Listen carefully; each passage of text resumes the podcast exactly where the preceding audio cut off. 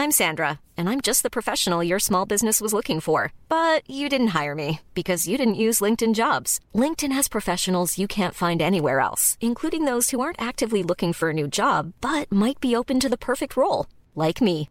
In a given month, over 70% of LinkedIn users don't visit other leading job sites. So if you're not looking on LinkedIn, you'll miss out on great candidates like Sandra. Start hiring professionals like a professional. Post your free job on linkedin.com/spoken today.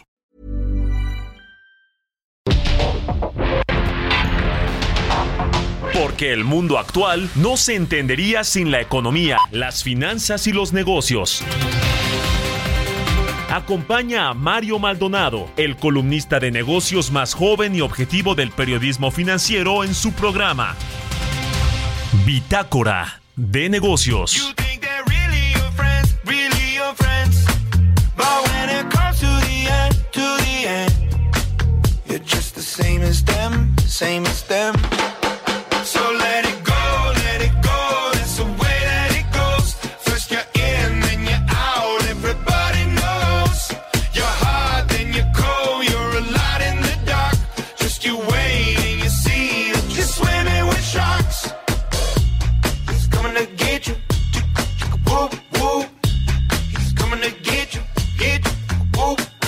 Bubbles. Drowning, you see in doubles.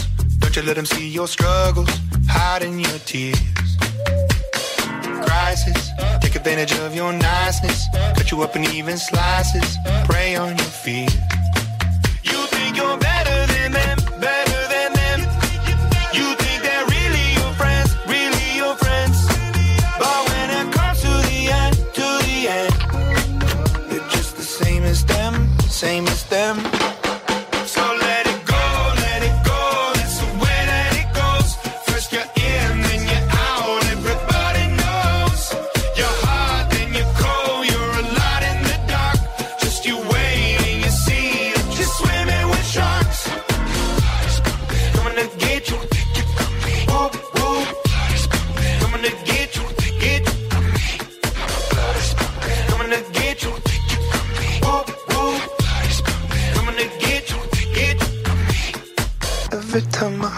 Beating, I can feel the recipe. I wonder if my day is coming. Blame it on the entropy. My blood is pumping. I can see the end is right in front of me. Don't take it from me. I could be everything, everything.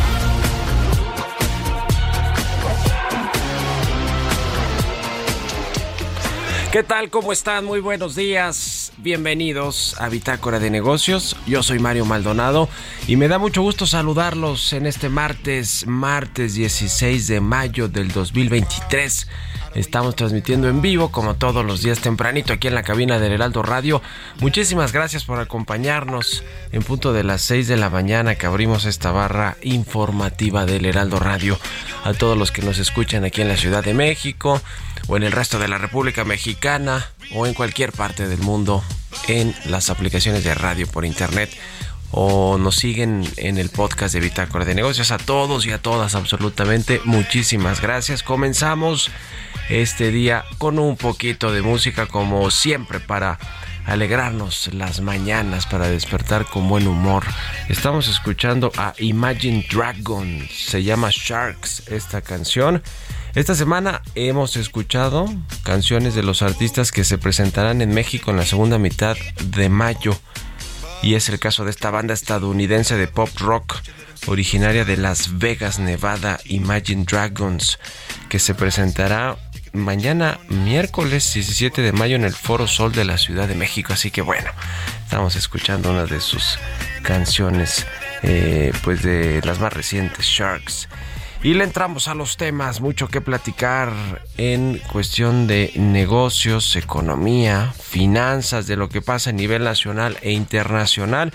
Vamos a hablar con Roberto Aguilar, lo más importante que sucede en los mercados financieros, datos de China debajo de lo esperado, refuerzan apuestas de apoyo del gobierno para reactivar economía.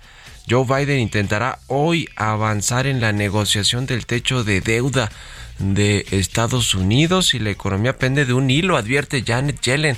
Se está complicando de más esta negociación entre partidos para aumentar el techo de deuda de los Estados Unidos y bueno, pues esto ha generado mucha incertidumbre sobre lo que va a suceder realmente con este asunto allá en los Estados Unidos y la Organización Mundial de la Salud pidió cautela en el uso de inteligencia artificial en la sanidad pública. Este tema de la inteligencia artificial que está avanzando rápidamente con todos los retos y riesgos sobre todo que significa implementar la inteligencia artificial en todo lo que tiene que ver, en este caso, con la salud y con la sanidad. Le vamos a entrar al tema, vamos a hablar con Ernesto Farril, como todos los martes. La economía de México y del mundo mantienen el dinamismo hasta ahora. Hasta ahora. Vamos a ver cuánto durará ese dinamismo, sobre todo tomando en cuenta que probablemente habrá recesión en los Estados Unidos, que pues no se ponen de acuerdo en el techo de la deuda, lo que viene para México en materia de inversión.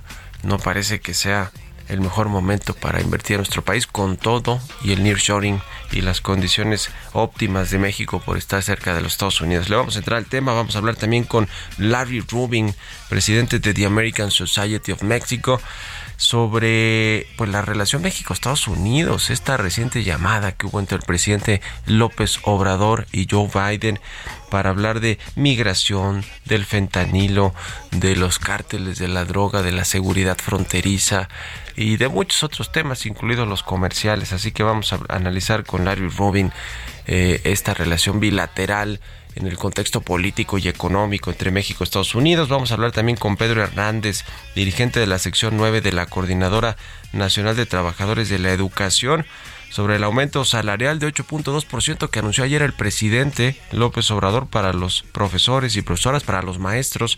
No es suficiente, tomando en cuenta que la inflación, bueno, por lo menos es de 6%, ¿no? Arribita del 6% dicen que quieren un 100% de aumento. Le vamos a entrar al tema y vamos a hablar también con Esteban Chaboya, presidente del sector agroindustrial de la Canacintra. Eh, vamos a hablar de lo que significa también todo el asunto de los precios de garantía, lo que están exigiendo, por ejemplo, los productores en Sinaloa, que bloquearon tres instalaciones de petróleos mexicanos. Ahora sí que le repitieron la dosis de lo que hizo Andrés Manuel Obrador en su momento cuando era el presidente del el PRD allá en Tabasco que bloqueó pozos petroleros en Tabasco. Bueno, en fin, eh, hay un asunto ahí con los precios, con los precios de garantía en México de los productos básicos, de los granos básicos, y le vamos a entrar a los temas y, y algunos otros, así que quédense con nosotros en este martes 16 de mayo. Vámonos al resumen de las noticias más importantes para comenzar este día con Jesús Espinosa.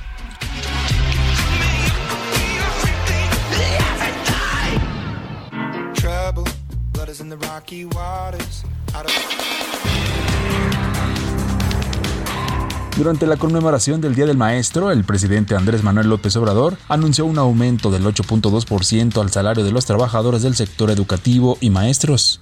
De manera retroactiva, es decir, desde enero pasado, aplicará un aumento al sueldo de maestras y maestros y de todos los que laboran en el sector educativo de 8.2% en promedio.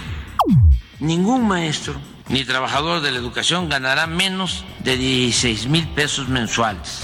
Sin embargo, la Coordinadora Nacional de Trabajadores de la Educación marchó este día del maestro en la capital del país y calificó de insuficiente el incremento salarial de 8.2% para el magisterio, al subrayar que el salario mínimo ha crecido más del 150% en este sexenio y los maestros reciben aumentos menores a la inflación.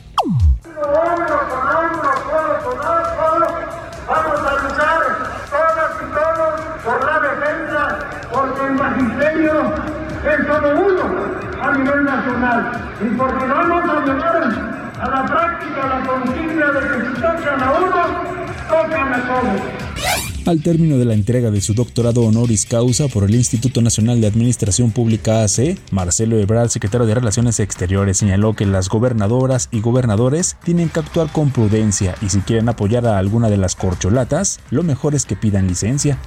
Tú quieres coordinar una campaña, pues pídete una licencia. Está bien, pero pues hay que irse. Marta Delgado me dijo, yo quiero coordinar tu campaña. no se puede aquí, me voy, perfecto. Eso se vale. Lo que no se vale es que quieran las dos cachuchas, ¿no? De acuerdo con el informe sobre la situación económica, las finanzas públicas y la deuda pública de la Secretaría de Hacienda, el fideicomiso aduanero que es manejado por la Secretaría de la Defensa Nacional y la Secretaría de Marina recibió 6.139 millones de pesos en los tres primeros meses del 2023. La Secretaría de la Función Pública detectó que de las 305.405.219 dosis de vacunas del programa de vacunación universal necesarias para el periodo 2020-2022 en el país, solo se entregaron alrededor de 143.350.000, es decir, 46.9% del total.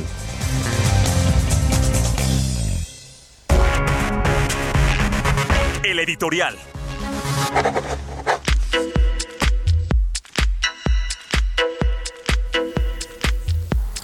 El tipo de cambio sigue fuerte, el peso mexicano en uno de sus mejores niveles desde abril del 2016 con respecto al dólar. Ayer cerró debajo de los 17.5 pesos por dólar, rompió este piso de las 17.5 unidades, 17.4 por ahí un poquito más. Eh, cerró, ahorita nos dirá Roberto Aguilar cómo está en esta mañana el peso con respecto al dólar, pero pues le ha ido bien eh, en estos últimos, en estas últimas jornadas o semanas a la moneda mexicana, lleva una buena racha y esto tiene más que ver con la debilidad del dólar, con todo este asunto eh, que sucede allá en su economía, entre la negociación por el aumento del techo de deuda, entre eh, lo que significa también pues los problemas allí económicos que, que, tienen Estados Unidos, el fantasma de la recesión, algunos bancos de nicho pequeños que han ido cerrando o quebrando y, y bueno, tiene que ver también con las tasas de interés, sin duda alguna el diferencial de tasas de interés que mantiene México con respecto a Estados Unidos es todavía importante y esto le da eh, pues eh, fortaleza a la moneda mexicana. Le pues abre el interés el apetito sin duda alguna a los eh, fondos de inversión extranjeros para pues tener sus posiciones, buenas posiciones en bonos del gobierno de México y eso hace fuerte al peso. Y además de todo se prevé que eh, mañana que haya decisión de política monetaria en Banco de México, pues que no haya aumento de tasa de interés, que se quede eh, como está y, bueno, precisamente porque entre otras variables, pues el tipo de cambio está estable o está fuerte. Ahora, como decimos siempre, pues hay que tener cuidado con esta, estos claroscuros que significa un peso fuerte, ¿no? Que le beneficia pues a los importadores, pero no le beneficia, más bien le perjudica a los exportadores, al gobierno quizá le quita un poco de presión con el pago de intereses eh, que están en dólares, pero obtiene menos dinero, por ejemplo, por la venta de petróleo o por la venta de otros productos al exterior.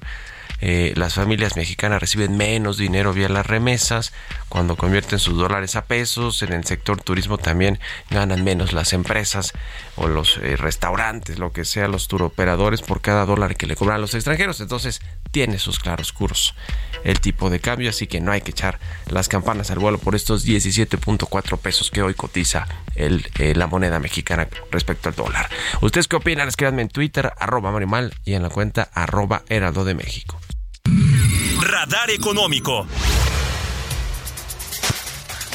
Ernesto O'Farrell ya está con nosotros como todos los martes y hablando pues de la economía de México y del mundo que hasta ahora se mantienen dinámicas. Cuéntanos Ernesto, buenos días.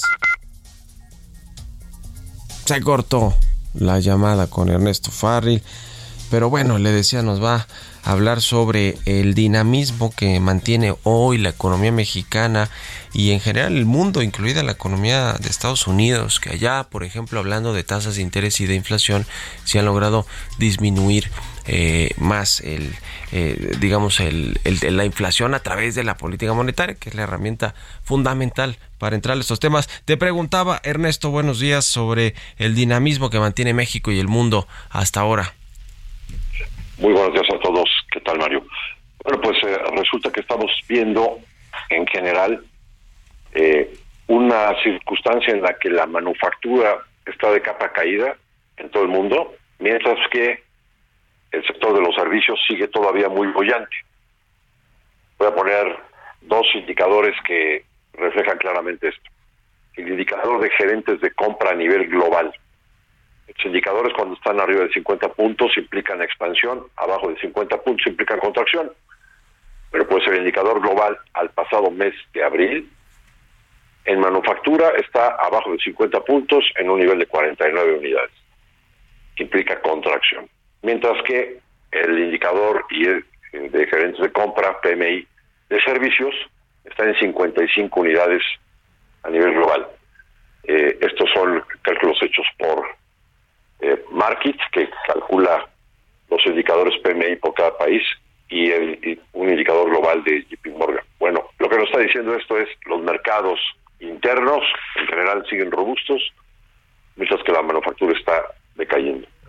En el caso de Estados Unidos llevamos seis meses seguidos en que el indicador de manufactura se ubica por debajo de 50 puntos. Sin embargo, el sector servicios en Estados Unidos está en 52 unidades. En el caso de México, ambos indicadores son, son eh, generados por el IMEF, están arriba de 50 puntos. El indicador de manufactura está en la rayita, arribita, 50.5 unidades, mientras que el sector servicios está en 52 unidades. En, en resumen, lo que estamos viendo ahí es eh, todavía hay un efecto de los incentivos que hubo tanto del lado fiscal como del lado de monetario en, el mercado interno en los países. Sin embargo, otros sectores que se adelantan más a una recesión, como puede ser, el inmobiliario o el sector de manufactura, ya se encuentran en una circunstancia que señalan una recesión. Es decir, es probable que, tengamos una recesión en Estados Unidos, eh, pero quizás hasta finales de este año. El Conference Board de Estados Unidos señaló que eh, a mediados del año podría empezar la recesión después de un reporte del indicador líder al mes de abril, eh, pero el conjunto de indicadores nos dicen que puede ser más bien hacia finales del año ya. Este asunto del techo de la deuda de Estados Unidos puede generar realmente un problema para la economía si no se ponen de acuerdo pronto. Si realmente se llegara a, que el Congreso no autoriza porque los republicanos se entercan y entonces el gobierno del señor Biden entra a un default de la deuda, pero para eso tienen que pasar varias etapas antes. Primero se cierran algunas oficinas de gobierno, las embajadas. Esto ya lo hemos visto muchísimos años, ¿no? Eh, incluso con los papeles volteados entre republicanos y demócratas.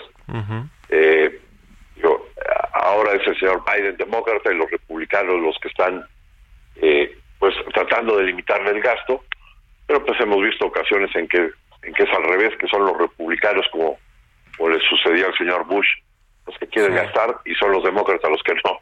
Pero si se llegara a ver un default de la deuda, entonces sí se pone, eh, digamos, sí sería se pone complicado el escenario. Para todo el mundo. Muy bien, pues gracias. Es probable que llegue a eso. Gracias, mi querido Ernesto. Un abrazo, buenos días. Igualmente, mi querido Mario. Hasta luego. Buen, buen día a todos. 6 con 21, vamos a otra cosa. Economía y mercados. Roberto Aguilar ya está aquí en la cabina del Heraldo Radio. Mi querido Robert, buenos días. ¿Cómo estás, Mario? Me da mucho gusto saludarte a ti y a todos nuestros amigos. Si te parece, vamos a comenzar con el tema del tipo de cambio que ya comentabas justamente eh, más temprano. Ayer marcó un nivel mínimo histórico de, en el año, de acuerdo a la agencia Reuters, de 1741. Ese fue el nivel mínimo en el año. Con esto, Mario, ya tenemos una ganancia, una apreciación del tipo de cambio en el año de 10.4% y solo en el mes llevamos más de 3% de recuperación del tipo de cambio. Ahora bien, hay que también ver el resto de los factores, lo que sucedió, porque justamente ayer se dieron a conocer algunos datos Fíjate que se dio el, un, dato sobre el índice manufacturero del estado de Nueva York. Y bueno, también este techo de la deuda, las negociaciones, esto también mantiene en vilo a los inversionistas y ha, ya eh, pues debilitado justamente eh, a esta moneda, al dólar estadounidense, lo cual se explica justamente por esta situación. ¿Va a bajar más? ¿Podría bajar más el tipo de cambio? La respuesta es sí de acuerdo con algunos indicadores justamente eh, o algunas tendencias de estos especialistas que se dedican justamente a esta cuestión, pues podríamos estar viendo niveles, Mario, de 16.95 eso es interesante. Veremos si, si, los alcanza, si los toca, porque ya ha estado rompiendo los pisos de manera constante el tipo de cambio. Para algunos, pues ya es una burbuja lo que está sucediendo en el tema del dólar y el, y el peso mexicano. Pero bueno, te comento también rápidamente que el crecimiento de la producción industrial eh, y de las ventas minoristas de China en el mes de abril fueron por debajo de las previsiones, lo que sugiere que la economía perdió impulso a principios del segundo trimestre y añade presión sobre los responsables de políticas monetarias para que apuntalen todavía más la recuperación de la segunda economía más importante de este planeta, que sigue vacilante tras el impacto del coronavirus. También el presidente Joe Biden y el principal congresista republicano Kevin McCarthy se van a sentar hoy para intentar avanzar hacia un acuerdo que permite elevar el techo de la deuda del gobierno estadounidense. Y bueno, por el otro lado, Janet Yellen dijo que la parálisis de las negociaciones sobre el límite de la deuda federal ya está teniendo consecuencias nefastas para la economía estadounidense, aumentando los costos de los préstamos y la carga de la deuda del país. Bueno, también justamente Janet Yellen dijo que eh, pues la economía estadounidense pende de un hilo. El sustento de millones de estadounidenses también. No hay tiempo que perder. El Congreso debe abordar el límite de la deuda lo antes posible, dijo Yellen, o va a decir más bien Yellen porque se adelantó justamente parte de su discurso que va a dar más tarde. El Banco Central Europeo subirá las tasas en un cuarto de punto cada una de las dos próximas reuniones, según economistas encuestados por Reuters, porque no cesa la inflación por allá. Ellos están pensando subir y por este lado bajar. Y bueno, Fíjate que te comentaba justamente también que la Organización Mundial de la Salud pidió cautela en el uso de la inteligencia artificial en la, sanidad pública, alegando que los datos utilizados por la inteligencia pueden tomar decisiones que podrían estar sesgadas o mal utilizadas. Bueno, buenísimo. Gracias, Robert, y nos vemos a ratito en la televisión. Al contrario, Mario, muy buenos días. Roberto Aguilar, síganlo en Twitter, Roberto AH. Vámonos a la pausa, regresamos. En un momento continuamos con la información más relevante del mundo financiero en Bitácora de Negocios con Mario Maldonado. Regresamos.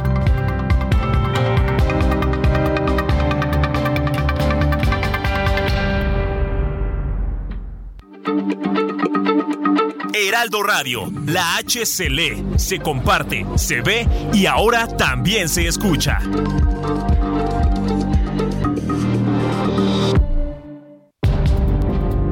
Estamos de vuelta en Bitácora de Negocios con Mario Maldonado.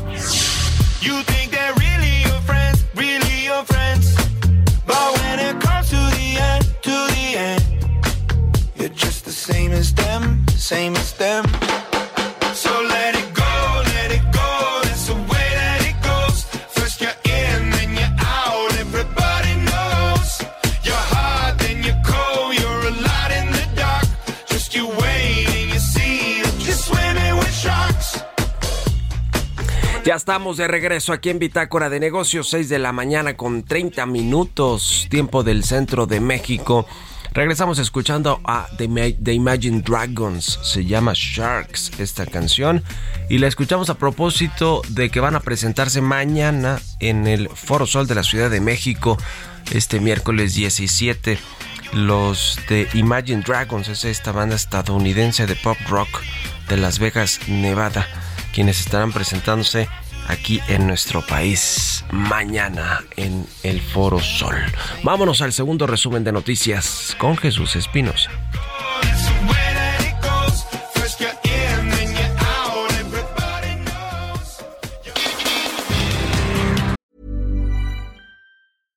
I'm Sandra, and I'm just the professional your small business was looking for. But you didn't hire me because you didn't use LinkedIn jobs. LinkedIn has professionals you can't find anywhere else, including those who aren't actively looking for a new job but might be open to the perfect role, like me. In a given month, over 70% of LinkedIn users don't visit other leading job sites. So if you're not looking on LinkedIn, you'll miss out on great candidates like Sandra. Start hiring professionals like a professional. Post your free job on linkedin.com/spoken today. La Secretaría de Economía informó que el gobierno de México en próximos días someterá el caso de las inspecciones a transporte de carga por parte de Texas ante el Comité de Facilitación de Comercio del TEMEC, ya que estos obstáculos al comercio son incompatibles con los acuerdos de acceso a mercado existentes entre México y Estados Unidos. A través de su cuenta de Twitter, Francisco Cervantes Díaz, presidente del Consejo Coordinador Empresarial, anunció el inicio de la cumbre empresarial de América del Norte en Washington. El sector empresarial de México, Estados Unidos y Canadá se reunieron para dar seguimiento al TEMEC, fortalecer la relación comercial, aprovechar el nearshoring y hacer de América del Norte, dijo, la región más competitiva del mundo. La Secretaría de Agricultura y Desarrollo Rural destacó que en el primer trimestre de este año, la balanza comercial agroalimentaria de México registró un superávit de 2.020 millones de dólares, impulsada por las exportaciones que en marzo alcanzaron un valor no visto en 31 años. Julio Escandón, director general del Grupo Financiero Base, subrayó que las regulaciones bajo las que se rige el sistema financiero en México han permitido que el país pueda sentar su atención en otros temas importantes como el nearshoring. Entrevista.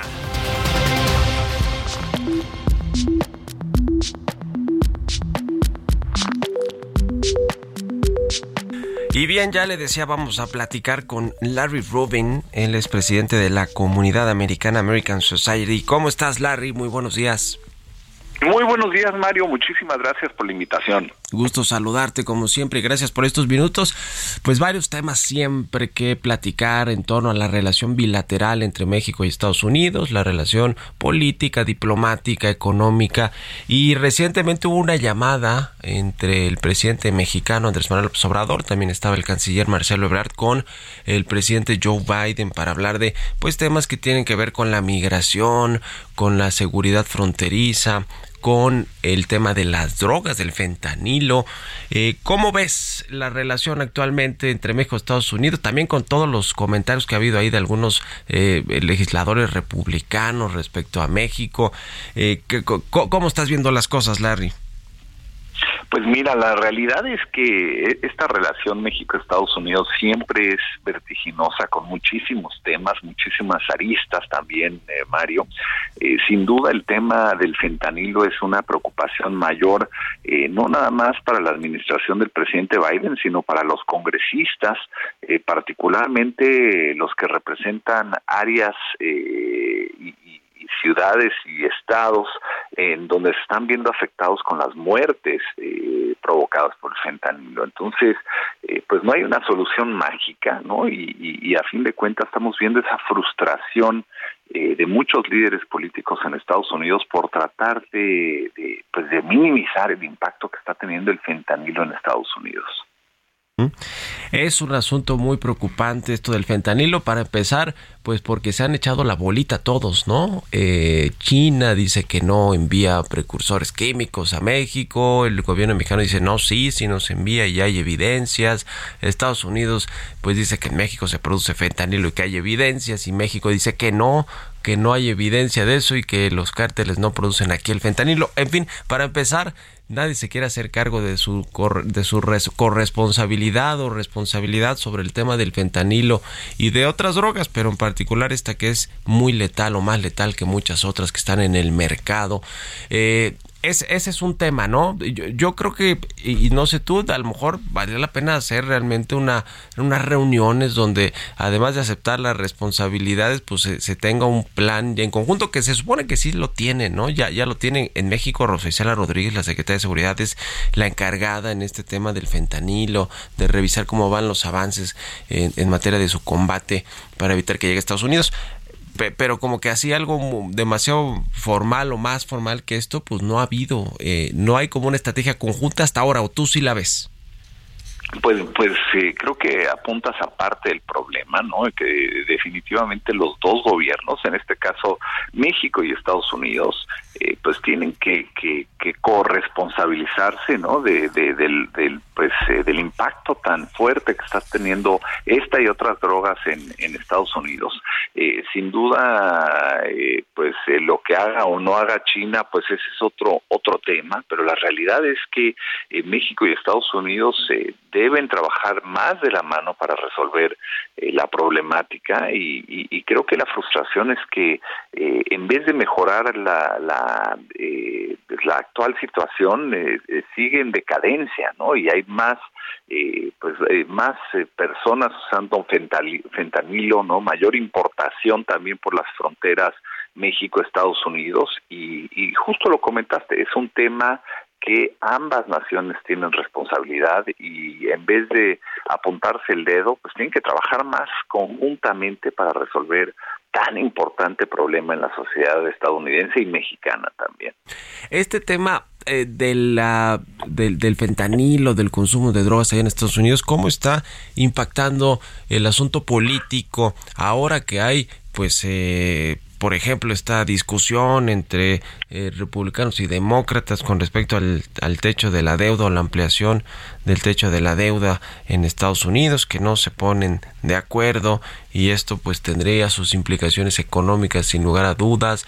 Eh, hay, hay allí, digamos, algunos otros temas obviamente importantes como el migratorio, donde eh, los republicanos y los demócratas tienen ahí su postura y su política ¿Cómo, está afectando todo el asunto del fentanilo, de la droga, del consumo, el tema político electoral? Porque pues vendrán eh, la, la definición de los candidatos para eh, las elecciones del próximo año de noviembre, las presidenciales y, y todo esto, digamos, todos estos problemas que hay en Estados Unidos le interesan al electorado y son parte también de las propuestas que tienen los candidatos o los pre o posibles candidatos, ¿no? Para competir el próximo año.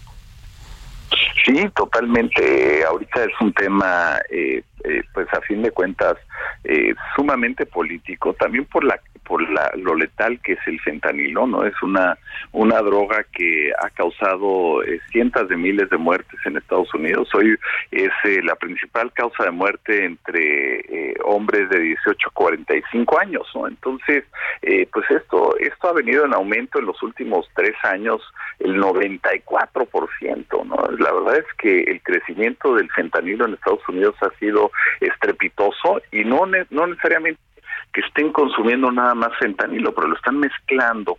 Eh, pues eh, los vendedores de estas drogas en, Estados Unidos lo están mezclando con otras para hacerlas todavía más eh, adictivas, ¿no? Entonces el, el, el, aumento de, de, la peligrosidad se está dando a grados importantísimos y ahí es donde eh, pues en cada distrito de, los congresistas y, en los estados de los senadores, eh, pues viendo esta tasa en aumento y, y, la muerte que está causando, pues eh, están buscando soluciones de todo tipo para, para resolver la problemática actual, ¿no? Y, pues como muy bien apuntas, Mario, en, el, el, próximo año son elecciones presidenciales y, el aumento del fentanilo no ha sido no, no ha sido reducido en, lo absoluto, ¿no? Entonces, esa presión que se le está poniendo al, gobierno del presidente Biden va a continuar y probablemente va a aumentar porque sí se va a buscar que el trabajo con México tenga mayor efectividad. ¿Cómo estás viendo las posturas eh, político-electorales a los posibles candidatos, lo que ha sucedido con Donald Trump, con DeSantis, que también está muy interesado en obtener la candidatura de los republicanos, lo que sucede también con Joe Biden, que ya lanzó y anunció pues su intención de ser el candidato de los demócratas de nueva cuenta en noviembre del próximo año. ¿Cómo estás viendo el ambiente político electoral allá en Estados Unidos, Larry? Pues eh, eh, eh, definitivamente Florida va a ser un estado donde vamos a ver esto culminarse, ¿no? Entre entre Ron DeSantis y Donald Trump para ser uno de los dos de los candidatos del Partido Republicano, ¿no? El Partido Demócrata hasta ahorita solamente sabemos del presidente Joe Biden, sin duda en los próximos meses también veremos destapes eh, de otras figuras políticas dentro del Partido Demócrata que querrán tomar la nominación eh, y, pues eh, va a ser una una campaña como, como quiera que, que se den estas elecciones y quien sean los candidatos finales pues será una campaña también muy muy vigilada no Por, porque particularmente tienes dos candidatos eh, pues eh, de, la misma edad aproximadamente luchando por ser presidentes de Estados Unidos en el 25, ¿no? Entonces va a ser una contienda interesante y veremos final de cuentas si Ron DeSantis sí se apunta para ser precandidato, ¿no? Como lo ha hecho el presidente Donald Trump, eh, que el, el, gobernador de Santis aún lo anuncia oficialmente y formalmente su campaña. Pues interesante, interesante lo que va a suceder en los Estados Unidos en los próximos meses y estaremos platicando, si nos permite, Larry Rubin, presidente de la comunidad americana American Society. Gracias por, por estar aquí con nosotros y muy buenos días. Muy buenos días, Mario, y gracias a ti. Muchas gracias. Hasta luego. 6 con 42. Vamos a otra cosa. Bitácora de negocios con Mario Maldonado.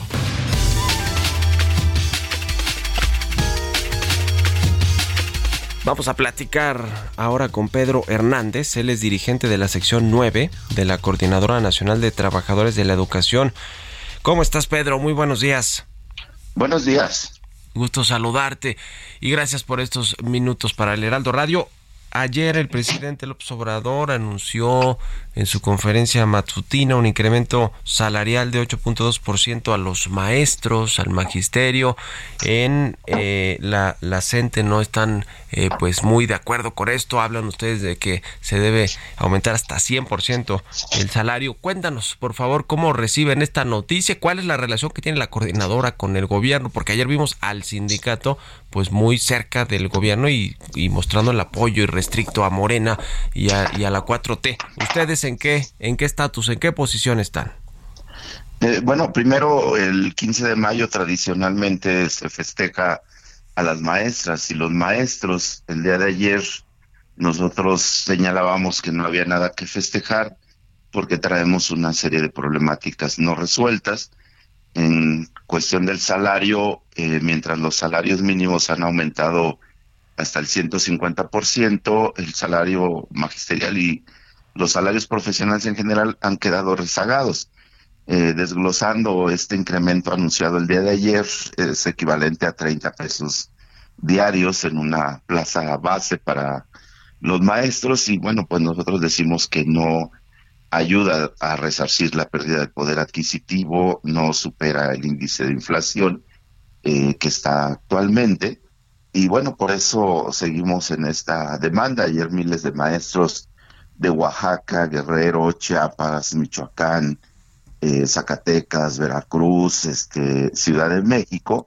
Aquí en la Ciudad de México realizamos una manifestación y bueno, eh, solicitábamos ser recibidos por el presidente, por eh, algún representante del Poder Ejecutivo y bueno, pues vimos, llegamos a Palacio Nacional, puertas cerradas, eh, estaba una eh, comida del presidente, precisamente como señalas, con la dirigencia formal del sindicato. Nosotros somos también miembros del CENTE, en tanto, pues es un sindicato corporativo, y bueno, pues en la mejor tradición de los líderes corporativos, charros llamamos nosotros, eh, Alfonso Cepeda diciendo que sí a todo lo que decía el presidente, nos parece que no es eh, la mejor actitud de una dirigencia que dice representar a los docentes.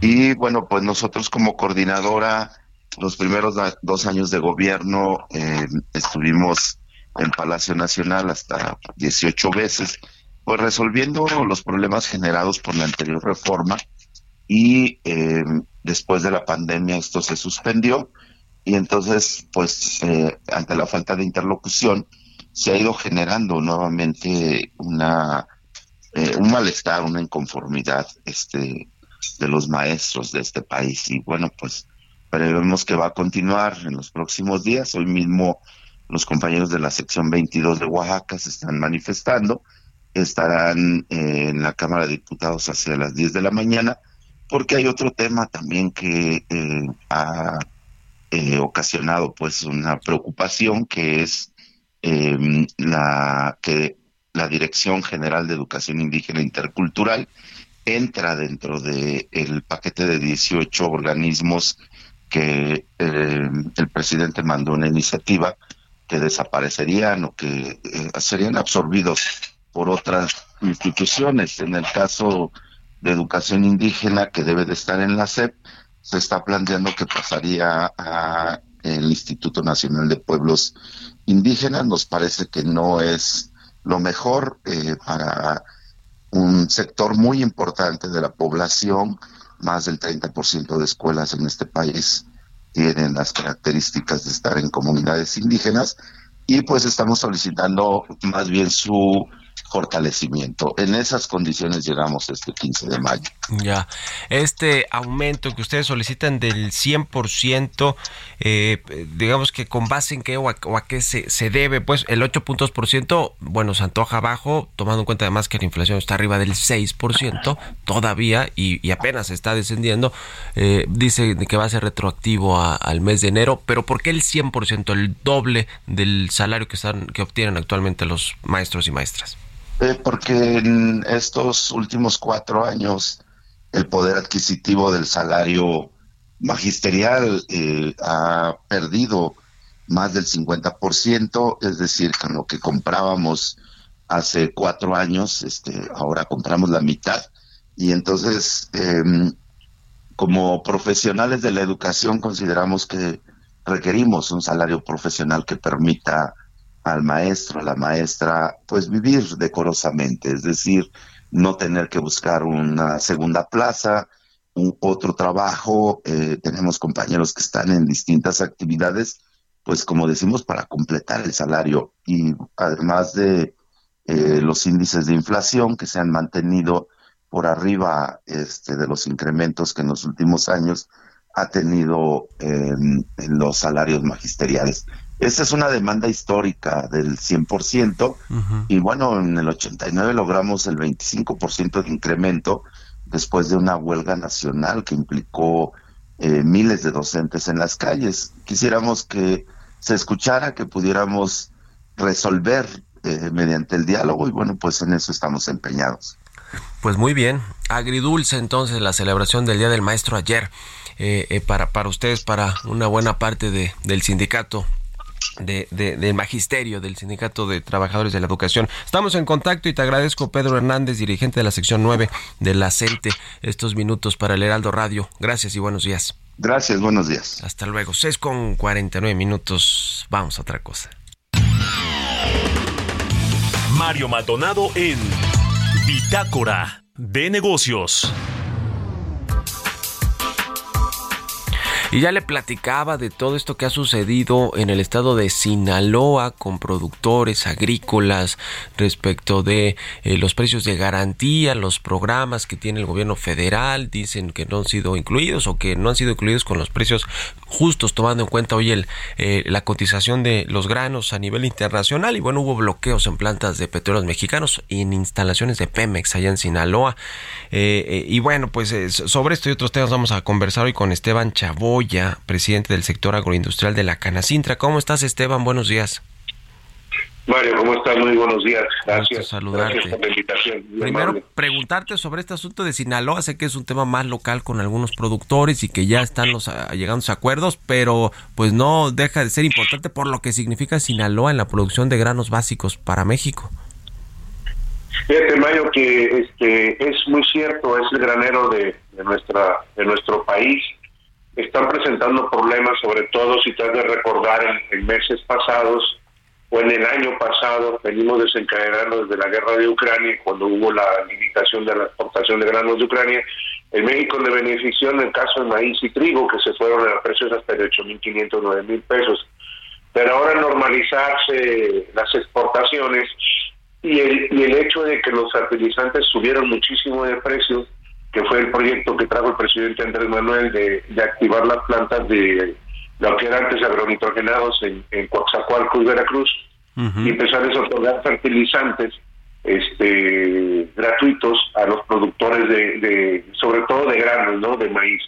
Y en el caso específico de Sinaloa, donde trae precios de 7 mil pesos de maíz y 8 mil pesos de trigo, pues la verdad de las cosas que no alcanza porque tú para producir una hectárea todo lo que tienes que invertir y tendrías y los rendimientos promedios que trae Sinaloa que son uno de los más altos entre 8 y 9 hasta 10 eh, toneladas en promedio, porque hay lugares que pueden sacar más, más, más este, toneladas de maíz, y con este precio está sacando casi los costos. Por ahí el gobernador de, de Sinaloa hizo una propuesta de apoyar con un excedente al precio que iba a haber de maíz en, el, en específico y algo lo que iba a ser el trigo. Pero ahí siguen todavía porque, no, la verdad, el precio que se trae de 7 mil pesos en el caso de maíz y 8 mil que ahorita está la cosecha, la trillada de, de, la zona de trigo que yo radico ahorita en Michoacán y también ahorita está muy fuerte con la cuestión de que estás entregando a los hilos el, trigo, que es lo que está ahorita cosechando y están preparando las tierras para temporal para riego y, entregas el silo al silo el trigo y cuando lo entregas te dicen a reserva del precio que va a salir. Entonces no es no es algo que todavía se haya resuelto mal. Sí, sí, sí. En, en, digamos, en general, ¿cómo está el sector agroalimentario ahora eh, en nuestro país después de todo lo que vimos con el COVID-19 y esta disrupción que hubo en todas las cadenas de producción, de suministro, los precios que se fueron al cielo de algunos commodities. Eh, eh, hoy, hoy, ¿cómo está el sector agroalimentario en México? Yo te puedo decir que en lo general está estable independientemente de los problemas del maíz y trigo, que ese es un problema de que ha sido mucho tiempo la autosuficiencia alimentaria de maíz, que eso lo conoces tú mejor que nadie, ¿no? Pero en lo general, fíjate que nosotros traemos cerca de 4 mil millones de dólares. La diferencia de los, de, los, de los meses pasados, venimos con una tendencia de alza, por decirte. En, el, en la cuestión de los berries, ya desplazamos o se desplazó al aguacate y el tequila, y son los tres lugares que se están peleando a nivel a nivel nacional en, en cuanto a la exportación. Ahorita berries tienden a la baja porque ya empiezan otros países a producir, que el mercado más fuerte que tenemos es Estados Unidos. ¿Y qué significa? Que traemos todo lo que es la cuestión del agro, va subiendo, porque quieras o no, México es un país muy fuerte en tanto en sus tierras, aguas, y este y, y sobre todo la capacidad técnica que hay en México para la producción de alimentos. Entonces, este año yo considero que vamos muy bien, eh, los números están ahí, traemos este cerca, digo, eh, nada más de comparación del año pasado, del mismo periodo, traemos 1.2 hasta 1.5% más de crecimiento a comparación del año pasado. Entonces, en lo general, vamos bien. Pues qué bueno. Oye, te agradezco. Estos minutos ya casi nos va a caer aquí la guillotina, pero estamos en contacto, como siempre, para platicar de estos temas. Esteban Chaboya, presidente del sector agroindustrial de Canacintra. Gracias, muy buenos días. No, a ti, mi hermano. Hasta luego. Gracias. Hasta luego. Que estés bien. Con esto nos despedimos. Muchas gracias a todos ustedes por habernos acompañado este martes aquí en Bitácora de Negocios. Se quedan en estas frecuencias del Heraldo Radio con Sergio Sarmiento y Lupita Juárez. Nosotros nos vamos a la televisión, al canal 8 de la televisión abierta a las noticias de la mañana. Y nos escuchamos aquí mañana tempranito a las 6. Muy buenos días.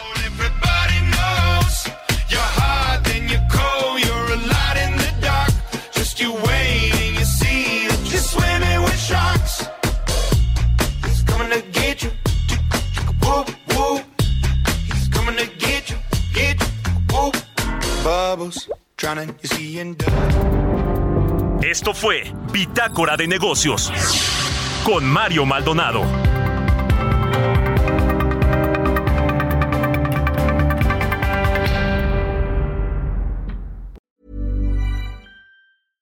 Hello, this is Danny Pellegrino, host of the Everything Iconic podcast, and I'm here to tell you all about Splash Refresher because hydration is mandatory, but boring is not. Now, I love my water, but if I don't spice it up, I'm not going to finish what I took out of the fridge. That's why I love my Splash Refresher, which is flavorful, delicious, bright, hydrating, and zero calories. The wild berry flavor is my fave. No, wait, is the pineapple mango flavor my fave? You know what? All five craveable Splash Refresher flavors are my fave because they're so delicious. So get hydrated and enjoy it with Splash Refresher.